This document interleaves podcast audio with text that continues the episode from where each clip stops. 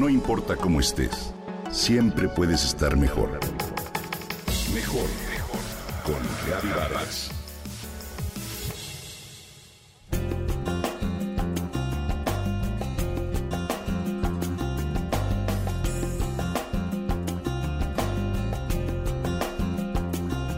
Leches vegetales.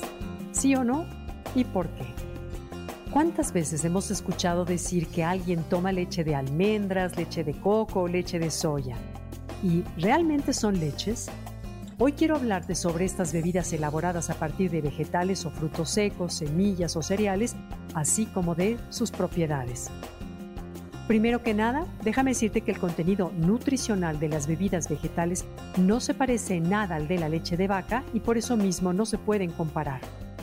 Es como comparar peras con manzanas. Las bebidas a base de vegetales tienen distintos nutrientes y por ende diferentes beneficios para la salud. Me explico.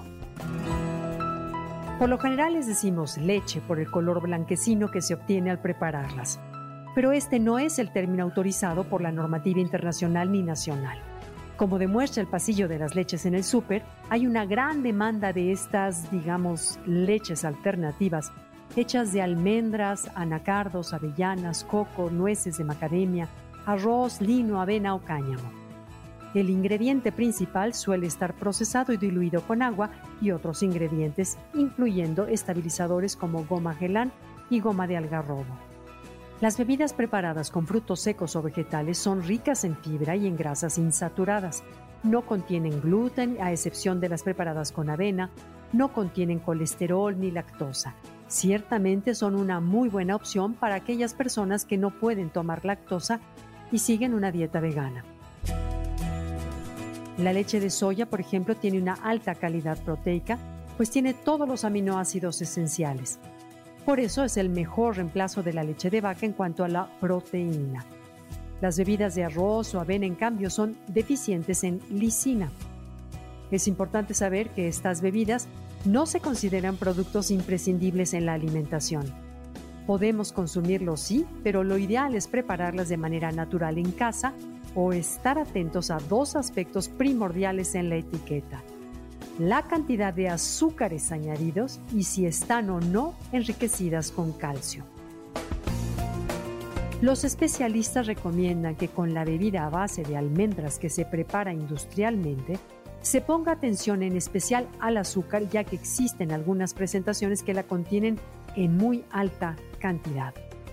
En realidad el hecho de que las nombren como leche de genera confusión en los consumidores, pues la consideran equivalente a la leche de vaca, cuando en realidad no lo es. Y lejos de ser una moda, déjame contarte que en realidad son bebidas que son preparadas desde las antiguas culturas orientales. La leche de avena, por ejemplo, es propia de los países del norte, la de chufa se consume en el Mediterráneo y la leche de coco es tradicional en los países tropicales. Ahora bien, vale la pena comentar que la leche de vaca tampoco es un alimento esencial en nuestra vida. Se considera por los especialistas como fuente importante de calcio, sí, pero en realidad este mineral podemos encontrarlo en muchos otros alimentos como el queso, el pescado, el brócoli, el melón y hasta los frutos secos. Las bebidas vegetales pueden ser una opción más sana para dejar de consumir lactosa. No es obligatorio beber leche animal ni es malo beber extractos vegetales, dice el doctor Fernando Fabiani, experto en medicina familiar, y además agrega que es básicamente una cuestión de gustos, al menos cuando somos adultos. Al final, la decisión está en ti, consumir leche de vaca o vegetal, lo decides tú.